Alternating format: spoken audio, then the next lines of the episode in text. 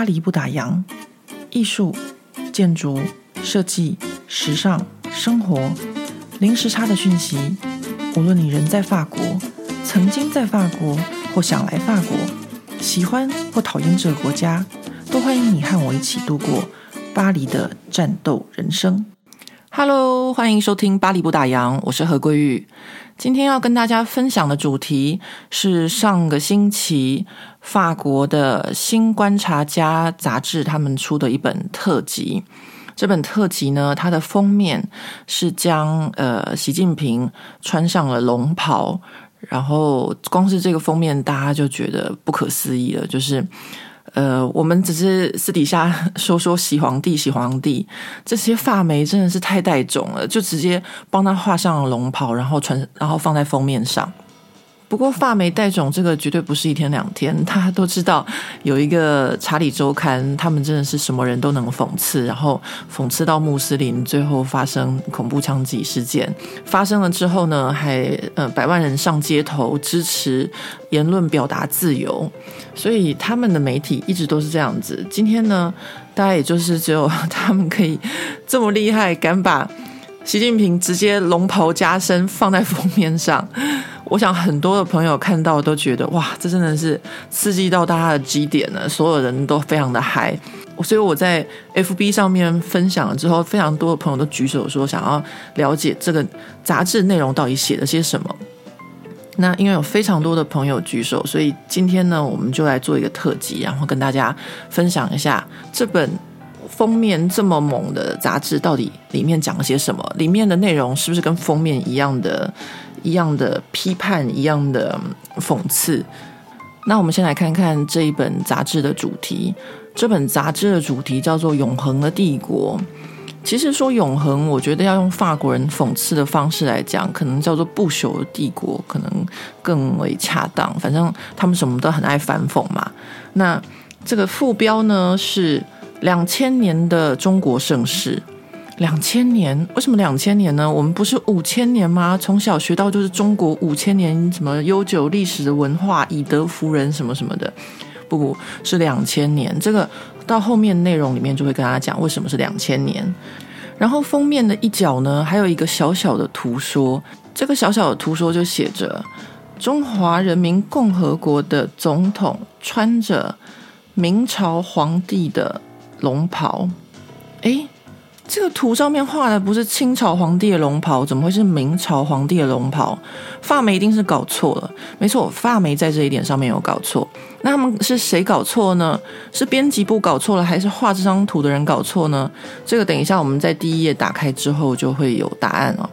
不过我觉得还蛮可惜的。我想他们后来应该也知道自己搞错了，所以他们这个杂志没有印海报。通常法国杂志他们出新一期的时候，都会印小海报，然后贴在那些书报摊啊，或是杂志店的呃门口。我本来想说这个封面画那么好，想要去跟书报摊要几张来，让巴黎不打烊朋友们抽奖。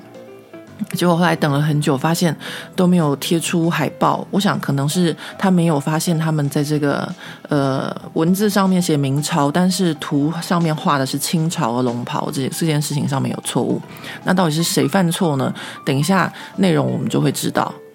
好哦，这本杂志的封面就已经很猛了。然后我们打开这个杂志的第一页，编辑部的话，哇，那真是火力全开。杂志编辑部这一篇文章的标题叫做《习近平的新衣》，哦，真的是不得了！习近平的新衣，这真是完全符合法国人的反讽的文化，就是用国王的新衣这件事情在讽刺习近平的新衣。然后他们内容呢，就说到他们为什么要做这一期杂志，他说。呃，这一期的杂志呢，他们就是要让呃西方让大家可以了解，就是现在大家对中国感到很害怕这件事情，然后他们希望大家可以知道，呃，西方人所不知道的中国历代以来的繁盛和强大所累积下来，让现在习近平可以称帝、可以称霸全球的一个呃中帝国，他们以帝国来称呼中国。所以呢，编辑部让习近平穿上了明朝皇帝的龙袍。那这个龙袍上面呢，呃，如果大家仔细看的话，它除了上半身有龙之外呢，它的下摆的龙袍下摆的部分呢，还画有了一些呃飞机呀、枪炮啊、弹药和什么呢？和那个监视人民的摄影机的那个录像头。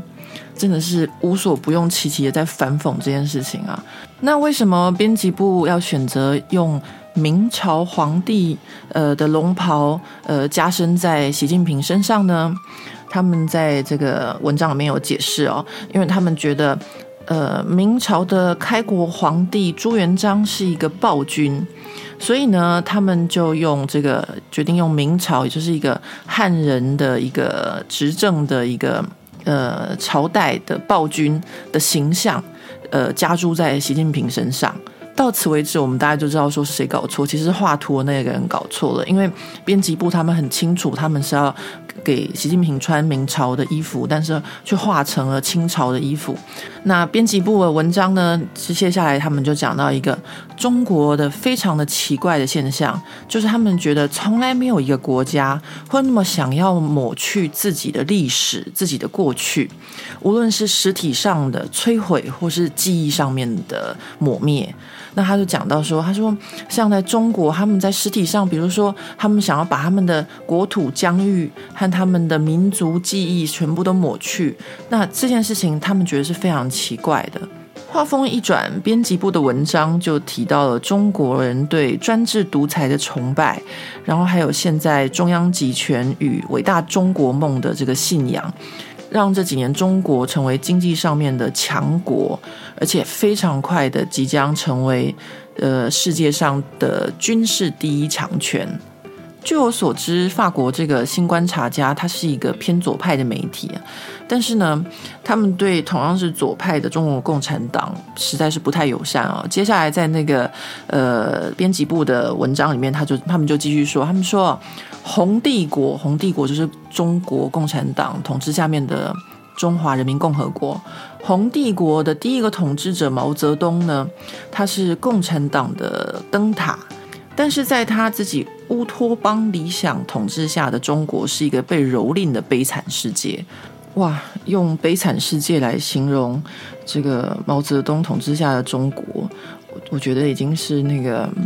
呃形容词的最高等级了。那接下来呢，他们又说到邓小平。邓小平他们觉得呢，他为了要让呃中国在悲惨世界后又重生，所以呢，他有一个很天才的想法，就是呃隐藏帝国的荣耀，然后并且等待这样。这个是编辑部写的啊，他们觉得呃邓小平让中国这个时候就是修身养息，那他们修身养息足够之后呢，都到现在习近平手上。那他们就说，习近平手上现在呢有两个方向，第一个呢就是对内的严格监控，用科技来监控人民，然后还有呢对少数民族的赶尽杀绝；对外呢，则是要向大家证明，呃，中国的经济与军事的霸权和宗主权。他们觉得中国在用一种没有战争的方式来殖民其他的国家，然后用国际组织的某些交换来达到各种阴险的目的。文章的最后，这个杂志的编辑部呢，他们就说中国人呢，他们得到了一种病，这种病呢，就像是罗马帝国啊、拿破仑、希特勒一样，想要扩张称霸的这种病。那这种病呢，也是中国历代朝代都有的一个共同的病症啊。所以，为了了解中国的这些演变，就要先了解这两千两百年来深植中国人心的帝国思想。这个帝国思想，从先秦时期的各种学说，到之后各个朝代的实际演练，是呃孔子儒家学说和法家的一种结合。这种儒家和法家的结合，他们文章最后用一句话来形容，叫做“呃，一双残酷无情的手戴上人文的手套，最后成了帝王的治理术”。这篇编辑部文章最后的结论是：二十世纪中国民族主义起飞，然后造就了这个庞大的怪物，是一个用各种方式想让自己变得很强大的国家，想要取代呃我们原本这个不完美的世界，然后排除这些自由民主的国家，建构一个完美的中国化的世界，然后变成了天下。啊、这个天下他们讲就是中文的那个天下。所以呢，他们就跟他们的读者说：“如果呢不想要到这个永恒的帝国的天下的话呢，那就我们现在就要开始注意哦，就要开始了解到底是怎么一回事。”这本杂志编辑部的文章介绍就到此为止，全部跟大家讲完。我不知道呃各位的想法如何？老实说，看起来是蛮爽的啦，因为他们讲了很多。我们都知道的事实，比如说，呃，他们要抹灭过去啊，或是呃，对内有维吾尔族的赶尽杀绝啊，或是呃，想要独裁呀、啊，想要称霸这件事情，好像讲出这个事实，我们真的觉得哇，真的是法国人总算清醒了。另外一方面，大家要知道一件事情，就是。我们和中国其实是唇寒齿亡的关系哦。这个我们不是只有台湾，还包含其他东亚的国家，比如说韩国、日本啊、新加坡这些。为什么呢？因为我们都是亚洲人，我们是东亚人。说真的，在法国，大部分的人不会知道你是呃哪一国人，他们都看到你黄种人，就全部都把你当成中国人。所以有像这样子的一个非常的排华的一篇文章，呃，我我读起来其实是蛮心惊胆跳的，因为这篇文章对我来说，它是一个征兆，它是一个预兆，就是呃可能很有可能会有一波的呃排华。嗯，这个排华当然就会影响到我们，因为我们全部都是呃黄色的皮肤嘛，看不出来你是哪一国人。读完了编辑部这篇习近平的新衣，我们还没有正式进入到这本杂志啊。呃，在进入这本杂志之前，这个杂志社呢邀请了一位重磅级的中国历史的学者，这位学者呢是一九三零年出生于天津的余英时教授。他是美国哈佛和普林斯顿大学的呃历史系教授，同时呢，也是中华民国中央研究院院士和美国哲学会呃和美国哲学学会的院士。他主要的研究范围呢是中国的呃历史，还有中国的思想史。这篇由余英时教授导读这本杂志的文章是用采访的方式完成的啊。那记者采访余英时教授，他提出的第一个问题就是，呃，关于帝国这件事情，他很就问余英时教授说，呃，帝国的中文怎么说啊？然后余英时教授就回答他说，呃，帝国这个两个字在中文里面其实是很新的一个字，因为中国以前不称帝国，他们都称为是一个朝代，用朝代的方式在讲这个帝国。所以，余英时教授的这篇访谈里面呢，他主要在讲的就是中国集权政体的根基并非帝国这件事情。这个访谈中，余英时教授他提到了呃关于秦朝统一中国，然后废封建行郡县制度的的一些简单的历史。那其中呢，有一个很重要的部分就是。呃，汉武帝在西元前一百二十四年在长安成立了太学，那就是全世界上最早的一个大学哦。那同时也是中国官僚体系的呃养成地方。我记得我们以前小时候在学校学到的是汉武帝独尊儒术，所以呢，也就是从汉武帝开始呢，儒家思想就确定成为中国历史上一个非常重要的呃哲学思想。那孔子又是儒家的代表性人物，所以呢，孔子对我们来说呢，就是从汉武帝时期就已经开始影响了大家的生活。那但是呢，在这边余英时教授呢，他就特别跟大家说：“哦哦，不是这样子的，其实大家都误会了。从汉武帝开始的太学里面所教的书，跟孔子其实没有什么关系。”汉武帝的太学里面教授的是四书五经里面的五经，那这五经呢，是先秦以前就已经存在的古典书籍，而孔子呢，他的学说其实在汉朝整个时期对余英时教授来说是没有孔子传人的，因为汉武帝的太学里面他教授的是五经与法家的一个这个呃治理的方式。为什么是法家而不是儒家呢？因为云石教授他表示，在孔子的儒家思想里面呢，是没有像法家这样子惩戒的一个态度。因为孔子说：“呃，为政以德，譬如北辰，居其所而众星拱之。”以白话文来说，应该就是以德服人的意思吧。然后，杂志的记者在问到余英时教授有关于中国历史上面的暴君的时候，他这时候就举了，就是我们刚刚前面说的明朝的朱元璋皇帝，他就是一个汉人的暴君的例子。他就说呢，呃，朱元璋呢，他除了集权然后监视人民之外呢，他还有一件事情就是管很多，他的管很多就是谁穿什么啊，谁吃什么啊，他都要管。然后还有一个很恐怖的事情，就是中国很久都没有所谓的生人殉葬这件事情。从朱元璋开始呢，又出现了这个生人殉葬，就他死的时候，好像有很多的他的嫔妃都要跟着就是陪葬。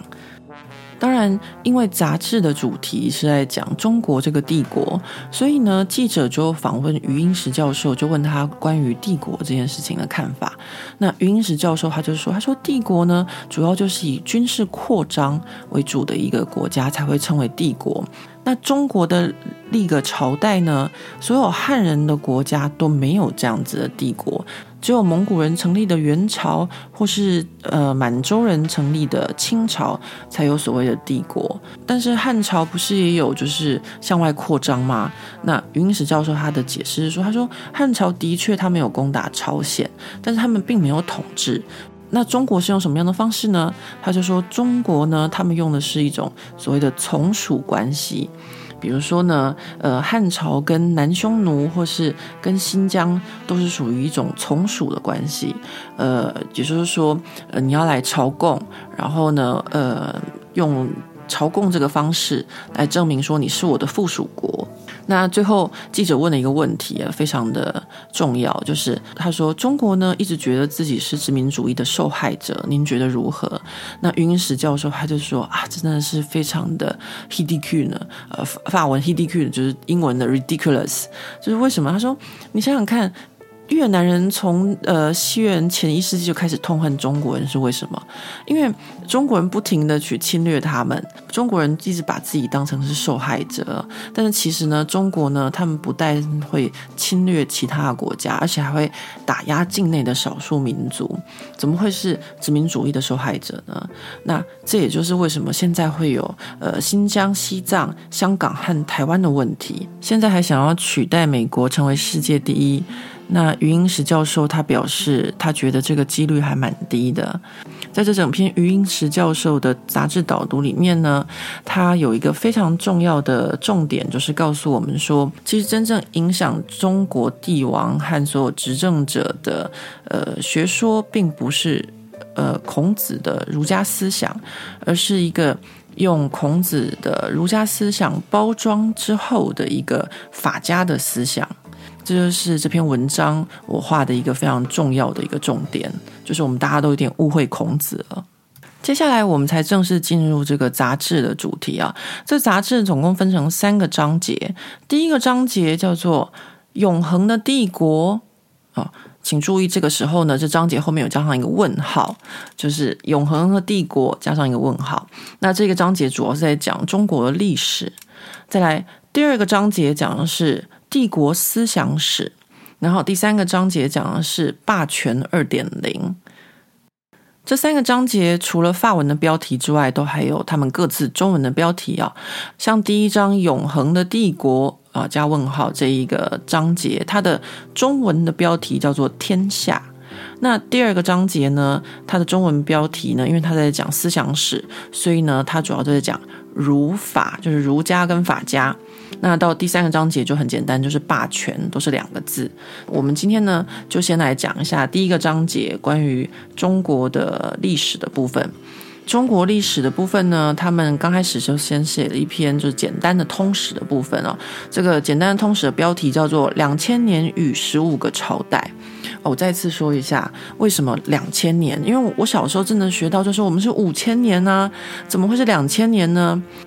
因为西方他们计算中国的历史，也就是从西元前两百二十一年秦始皇统一中国开始计算。这边我帮大家呢，把这篇简单的中国通史画一些重点啊，用很快的方式跟大家讲一下法国人他们怎么看中国的历史。首先呢，这个中国通史他们就用《三国演义》第一回的一句话，就是“天下大势，分久必合，合久必分”来讲中国的历史。首先，他们提到中国人的发源地是在黄河和扬子江之间。然后呢，在中国历史上，这个世界上只有两种人，一个就是中国人，另外一个就是蛮夷，就是除了中国人之外，其他人全部都是蛮夷，就对了，这样子的二分法。那再来呢？他们就讲到，从周朝开始，中国就有了礼乐制度。这个有一点非常有趣，就是他们在这个礼乐制度后面有一个括号，这个括号里面写着“官僚的起源”。我想到就觉得很好笑，因为我念书的时候有一个很好的朋友，他常常跟我讲说，中国人发明官僚，法国人把他们发扬光大。好，题外话，那我们再继续。对他们来说，战国时期的百家争鸣。就像是他们的希腊和印度的呃哲学思想出现的时候一样，然后到了秦朝，那当然是会提到秦始皇统一天下，书同文，车同轨，然后废除封邑，行郡县制度这些。那也提到了一个重点，就是法文的“中国”这个字 “Chine”。这个就是来自于秦朝，秦对他们来说，所以秦朝这个时期，我画下的重点就是法文的中国姓来自秦朝。然后到了汉朝，汉朝的重点就是汉朝的政治制度呢，就是混合了儒家和法家，然后非常的重视教育，因为这个时候，呃，最厉害就是汉武帝建了长安太学嘛，全世界上第一个大学。然后还有汉武帝的张骞出西域，就是历史上赫赫有名的丝路，也就是这个时候从长安开始的。那最后一个重点呢，就是汉的出现定义了这个民族，也就是汉族。接下来法国人的中国史有一点就是跟我小时候学的不太一样，因为我们小时候学就是按照每个朝代这样子背下来。那法国人他们的历史观其实是含有很强的一个时间观念在，他们就突然间讲到中国的中古世纪。妈呀，我们小时候学历史真的没有什么中国中古世纪，你知道中国中古世纪从什么时候开始吗？我真的不知道，我们小时候真的不是这样学，我们就一个朝代一个朝代这样子背。那法国人就说，中国中古世纪就是从西元两百二十年开始算起。也就是汉朝之后开始的三国，一直到隋唐之前的五代十国，这都称为呃中国的中古世纪。从这个时候呢，中国呢就明显的分成了北方是草原文化，南方呢就是耕作的稻米的文化。这个时候，中国就不停的和北方的匈奴啊这些他们认定是蛮夷的这些民族对抗，然后开始用各种方法，呃，跟他们比如说和亲啊，或是呃，或是有些偶尔会有些战争这些方式，一直跟他们有交流。文章就是说到，他说如果说呃是中国人汉化其他的蛮夷，不如说是大家互相影响。中古世纪结束之后，就是西方人定义的中国的黄金时期，也就是隋唐。那隋唐的时候呢，他们就提到了，比如说是连接运河的南北，唐太宗李世民。唯一的女皇帝武则天，还有都市规划到现在都非常让人觉得壮观的那个棋盘式的呃长安城，还有当时长安城上百万人的繁华状况，那整个思路一路到西方的拜占庭，然后东方的部分日本也遣使来仿效唐朝的黄金时期，就一直到安禄山叛变为止。然后到了宋朝，宋朝就被法国的历史学家定义为比较现代的部分。那他们就提到说，宋朝这个时候就已经有四大发明，呃，就是我们小时候背的什么指南针、印刷术、纸跟火药。那还有比较有趣，就是他们提到说，呃，王安石是中国的社会主义之父，然后还有朱熹是中国的文艺复兴，也就是朱熹那时候，呃，就是复兴孔子的学说。然后还有提到说，呃，宋朝是一个武力不是很强大的国家，一直受到北方的蛮夷的威胁，因为中国就是不是中国人就全部都是蛮夷，所以就受到比如说呃女真啊、契丹这些国家的威胁。然后到了元朝的时候呢，就提到了忽必烈。然后还有提到忽必烈的汉化的统治方式，然后一直到最后呢，就是元朝末年的白莲教，然后还有呃洪武，也就是他们都叫他洪武，其实是朱元璋起义的事情。然后再提到了明朝，呃，明朝我画了一个重点，就是他们提到明朝的穆斯林郑和下西洋的故事。就是我不知道大家晓不晓得，郑和其实是一个穆斯林，因为我们小时候学到的历史，就是明朝有一个宦官叫郑和，他早在西方哥伦布五十年之前就已经开始下西洋，然后最远到非洲的东部什么的。但其实我们没有学到是，呃，郑和一家本来是元朝的穆斯林，然后呢，他的爷爷好像还是元朝的一个地方官，然后他的爸爸是一个哈指，哈指就是因为信仰虔诚而特别到圣地麦加祈祷的穆斯林哦。那因为呢，明朝他们打败了元朝之后，就把他的家人都杀了，然后把郑和抓到呃明朝的后宫里面去阉割，变成了宦官。所以其实郑和呢，他是一个虔诚的穆斯林，而且他的阿拉伯的名字里面呢，好像还有一个穆罕默德的这个名字，就 Muhammad 是一个我们常见的呃穆斯林的名字。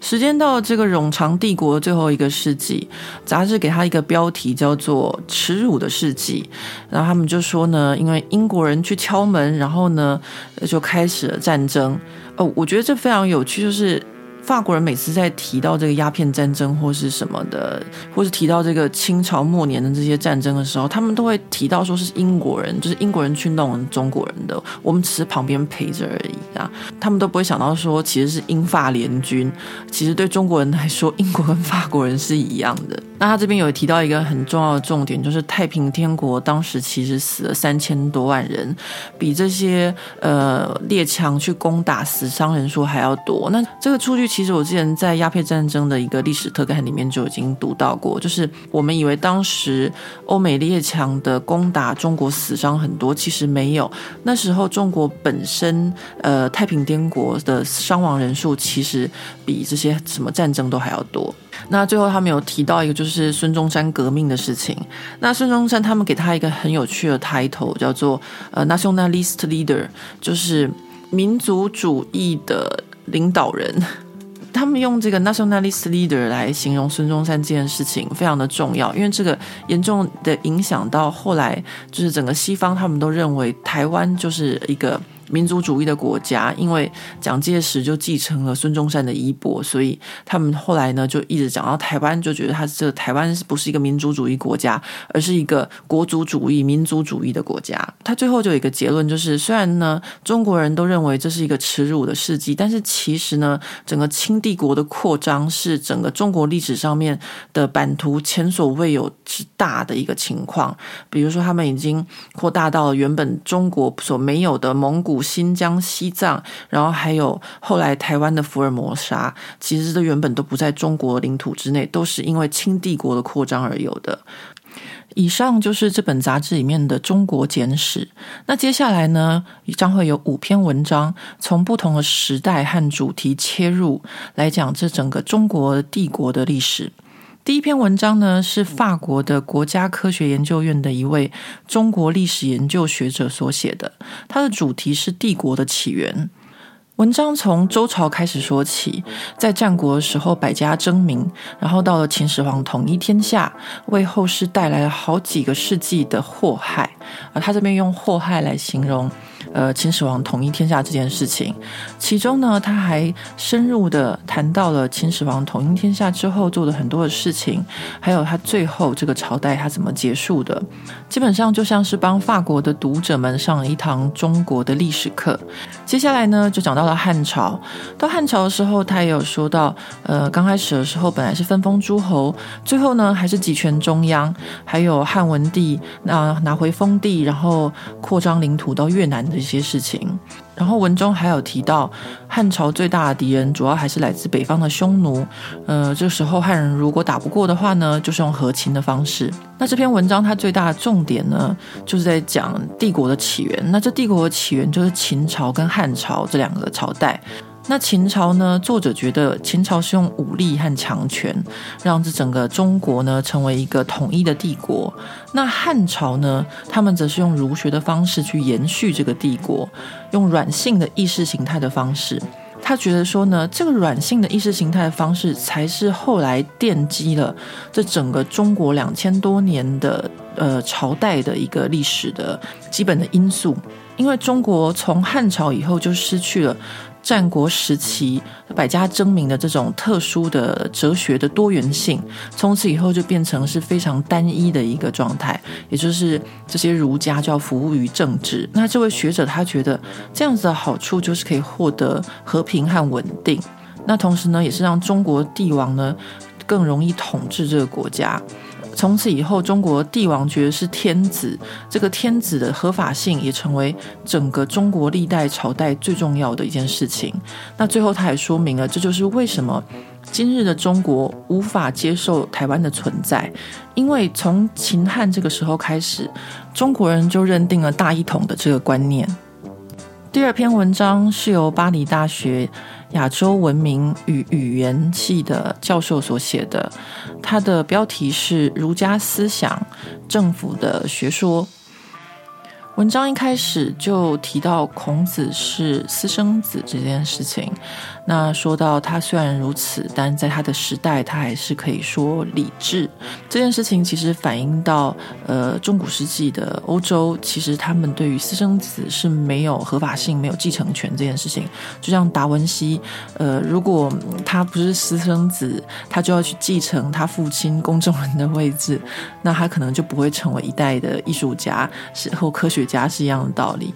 这整篇文章主要是在介绍儒家思想与儒家思想的演变。其中作者有提到一句话，他觉得儒家思想在各个朝代的运用上面变得越来越狭隘。简单的说，到最后就只剩下对君王忠心、对父母孝顺，变成一个在讲服从的学说。文章中还有提到，中国人从汉朝开始学《论语》。但其中却夹杂着其他的学说，尤其是法家的严惩。到了汉成帝的时候，杨雄甚至模仿了《论语》的体裁，加入了法家的思想，写一本新的论述，叫做《法言》。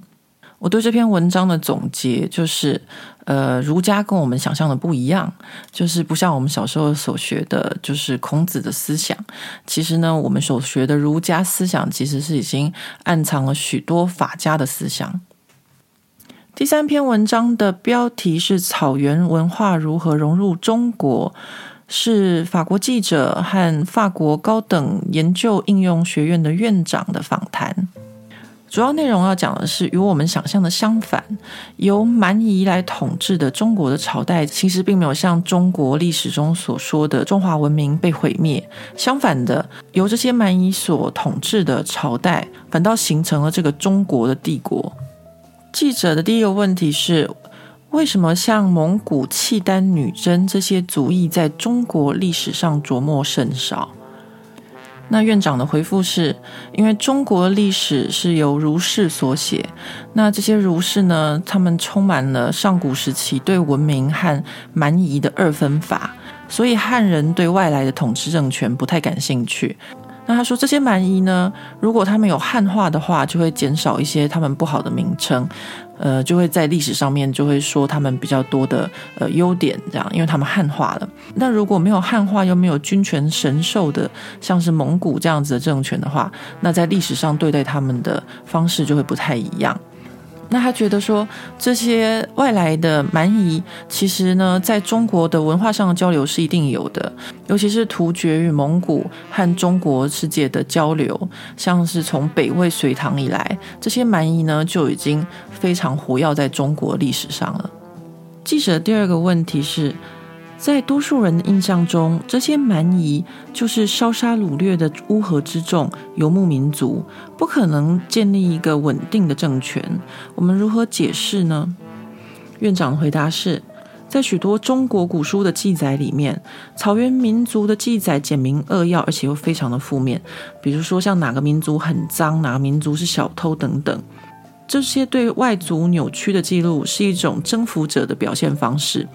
有些游牧民族，像契丹或是定居下来的女真族，我们将他们描述成掠夺者，不停骚扰着他们比较位于世界中心、比较有文明的邻居。事实上，在我们形容这些劫掠、侵犯或抢夺的背后，是他们常常遭遇到中国边境地方官的骚扰，很难定义冲突的真正起源。他们被中国人称为野蛮、没有文化，但他们其实有繁荣的帝国，有大量的艺术与精神生活。像成吉思汗的孙子忽必烈，他给他的朝代取名的时候，就没有用跟以前其他人用封地取名的传统，而是选择元。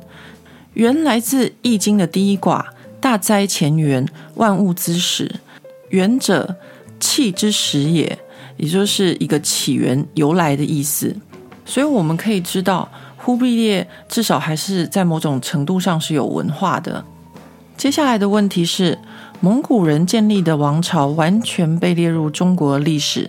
但契丹与女真所建立的辽国和金国却相形见絀、黯然失色。宋朝似乎是当时唯一一个被认可、君权神授的帝国。院长的回答是。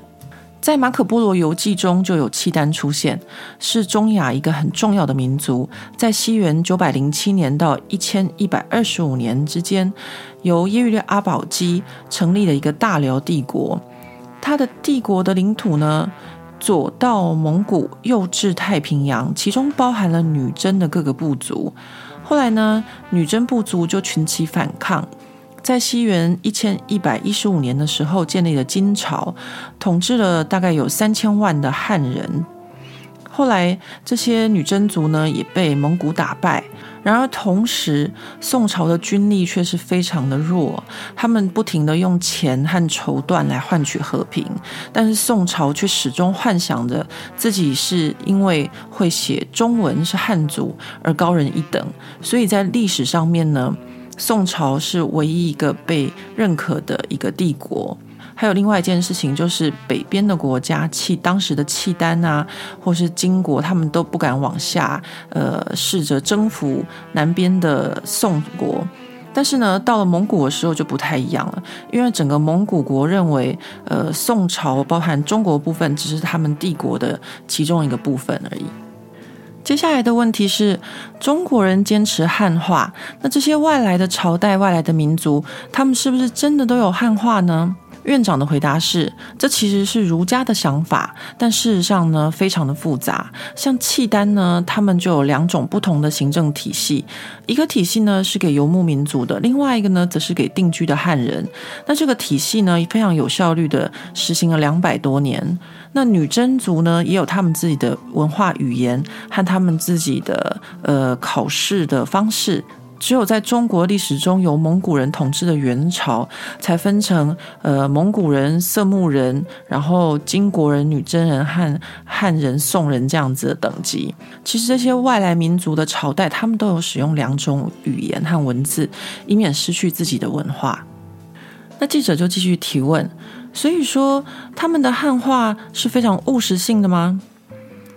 院长回答。在蒙古统治中国之后呢，他们就慢慢发现，这些汉人因为战争饱受了蹂躏，所以四处逃窜。那这样的情况下就没有办法付出税金，国家就少了很多的税收。所以忽必烈他设定了一个能够安定人心的中国式的政治体系，用儒生来经营。但是呢，汉人还是很快就起来造反。相较之下，契丹人阿保机就知道游牧民族搞不定汉人，所以他马上找了顾问来帮忙发展经济。那这位院长他表示，他不认为汉化是政治性的，比如说像忽必烈。他就对中国文化很有兴趣，所以他才会把他的首都设在北京。那阿保机呢，在西元九百二十六年接见唐朝的密使的时候，他也表示说，他其实是会说中文的，只是他不在公开场合说中文。所以这也表示说，他们其实对中国文化还是有兴趣的。那记者的下一个问题是：那这些蛮夷他们接受汉文化，那相反的呢？这些汉人他们接受外来的文化吗？呃，院长的回答是：北京这个城市呢，百分之七十五的时间都是由蛮夷统治的，从契丹、女真、蒙古到后来的满人。元朝的时候，忽必烈他相信的是萨满教和佛教。那他的后宫呢，有一些嫔妃呢是天主教的教徒。那他的财政部长呢，还是一位穆斯林。可以说是在各种不同的宗教和不同的文化的一种异国氛围下面。了解完草原文化如何融入中国之后，这一篇文章是由杂志的编辑部所写的。呃，标题是《唐朝的黄金时期》。听标题就知道，它主要是在讲唐朝，所以呢，文章呢就从呃唐朝的首都长安这个很大棋盘式的都市规划，然后还有一百公尺宽的大马路，然后还有比巴格达还要大的一个当时的一个城市的盛况来形容，呃，当时的长安，当时的盛唐。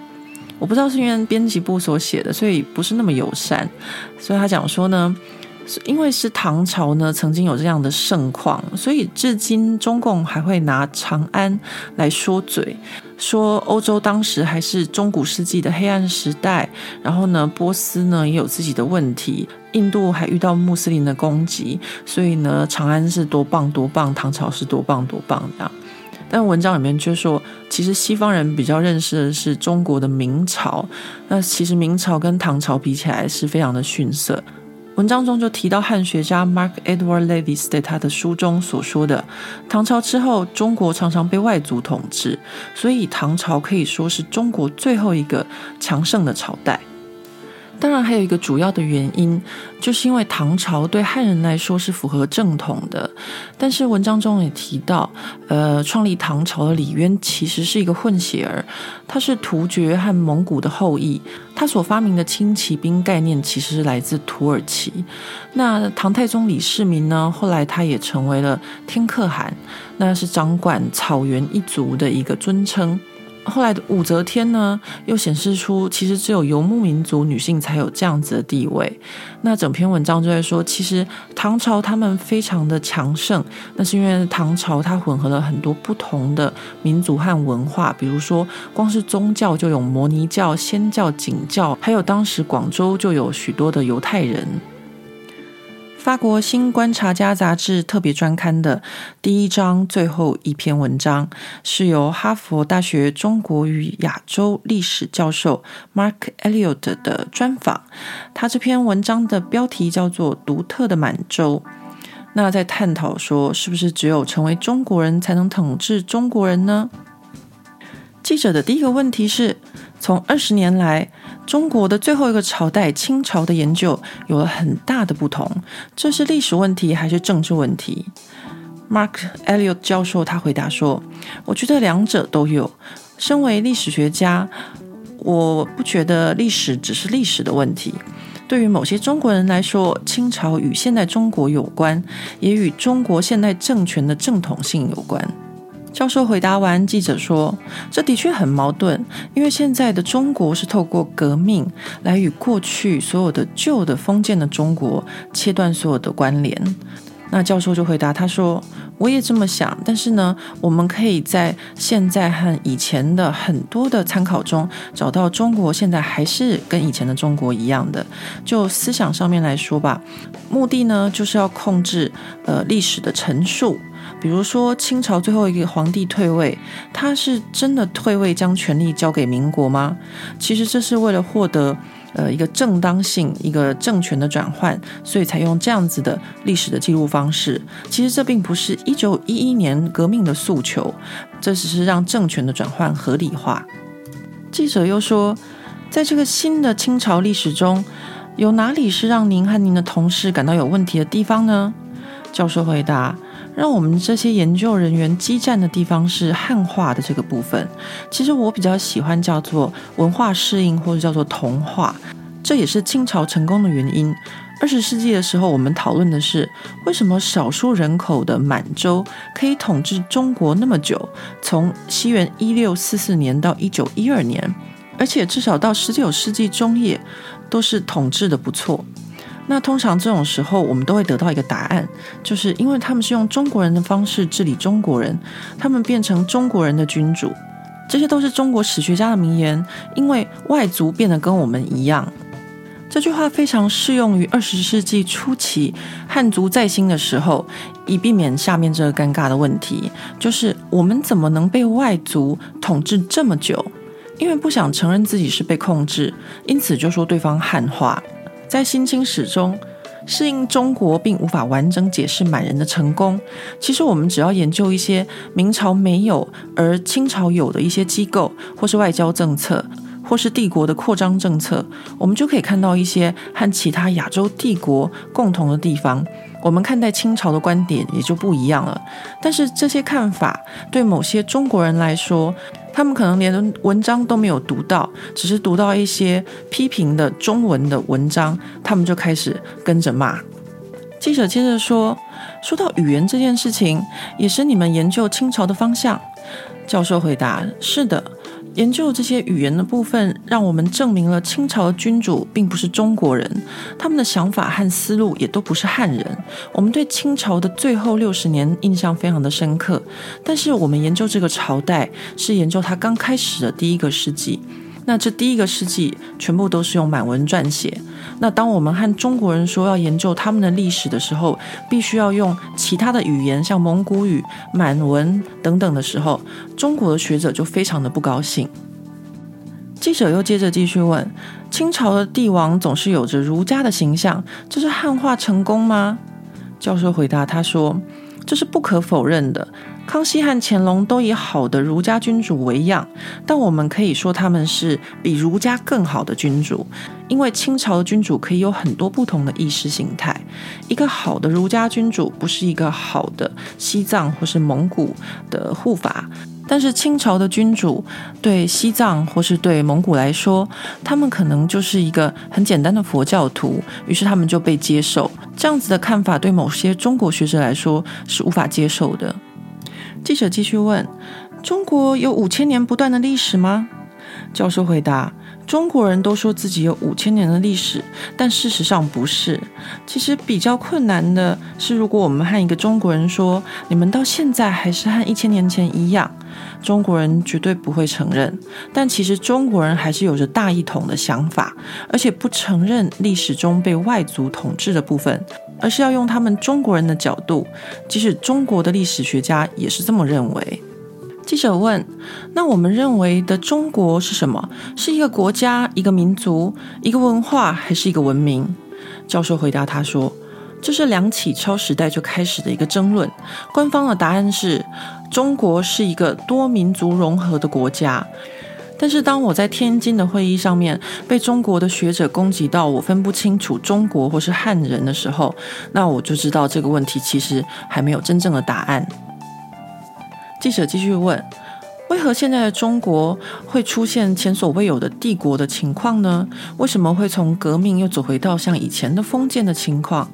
那教授就回答他说：“这是一个很难回答的问题，因为我刚开始求学的时候很难找到中国对清朝或是对古时候的正面的评论，但是现在的演变似乎是一个正统性的需求。”在马克思主义正在消失的时候，中国共产党需要找到另外一个正统。这个正统呢，就是在经济上找到成功，或者在民族上面找到成就感。所以，我们现在说到更多革命以前的中国，也就是在遇到欧洲之前的十八世纪的荣耀。这也就是为什么中国会突然间出现很多以清朝为背景的一些电视连续剧，或是大家称习近平为新的皇帝。记者问。您觉得习近平是皇帝吗？教授回答说：“当然，他更集权。不过有两点和过去的帝王不同。第一，过去的帝王是权力来自于天，君权神授，这和共产党不一样。第二，帝王并没有那么大的权力，其实他们的权力受到相当大的局限。今天也是一样，权力维持始终是不容易的一件事。”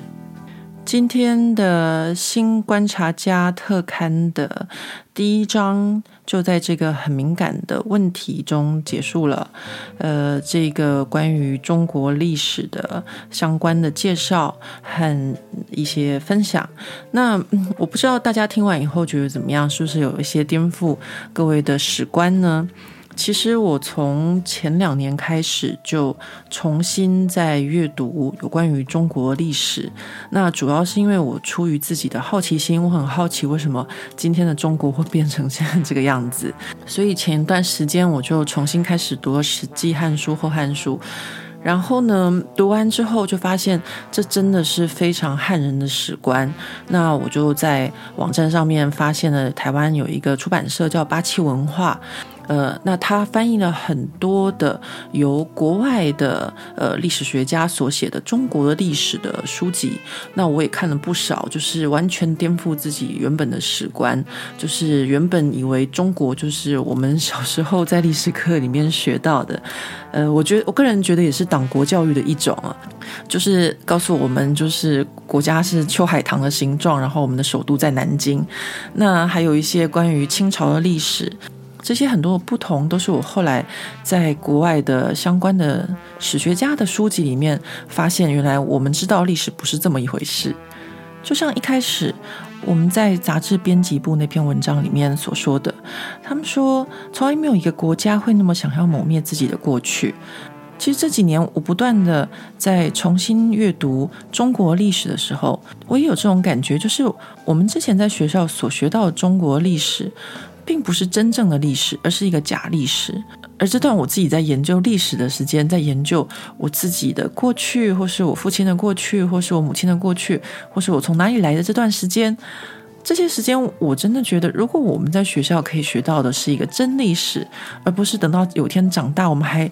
呃这些意识形态定位不清，而一直没有搞清楚，其实对所有的科技发展。都是非常不好的，因为老实说，这段时间我在看这些历史的时候，我另外一半看的都是一些量子学啊，或是些科学的文章，所以我们花了很多的时间在搞清楚到底是怎么一回事。那西方人他们可能就不用花那么多的时间在争执那些所谓的真假历史的部分，或是重写历史。今天的分享就到此为止，呃，希望大家喜欢。接下来还有第二个部分跟第三部分。那因为呢，这个杂志呢，其实内容非常的丰富，而且我要翻译也要花一些时间。如果大家还有兴趣继续收听第二跟第三部分的话，麻烦一定要让我知道，不然的话，我下一期就会恢复原本的长度，大概三十分钟左右，讲一些其他的主题了。大家下回见喽。